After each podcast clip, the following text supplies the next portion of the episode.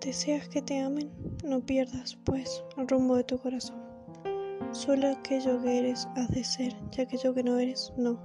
Así, en el mundo, tu modo sutil, tu gracia, tu bellísimo ser, serán objeto de elogio sin fin y el amor un sencillo deber.